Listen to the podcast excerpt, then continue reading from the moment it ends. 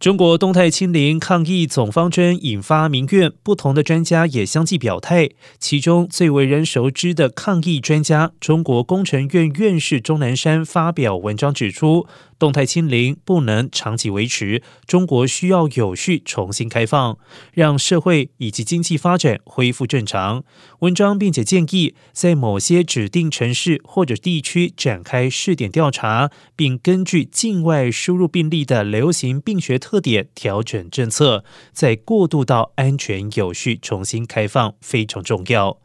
文章就中国如何重新有秩序以及有效开放提出了五点建议，包括了加强中国全国的疫苗接种率，达到群体免疫，而混打疫苗可以增加保护力。文章内还提到，必须减少感染者转成重症甚至死亡，加快研究和开发针对性的药物和有效的中和抗体。这方面可以加强与国际间合作。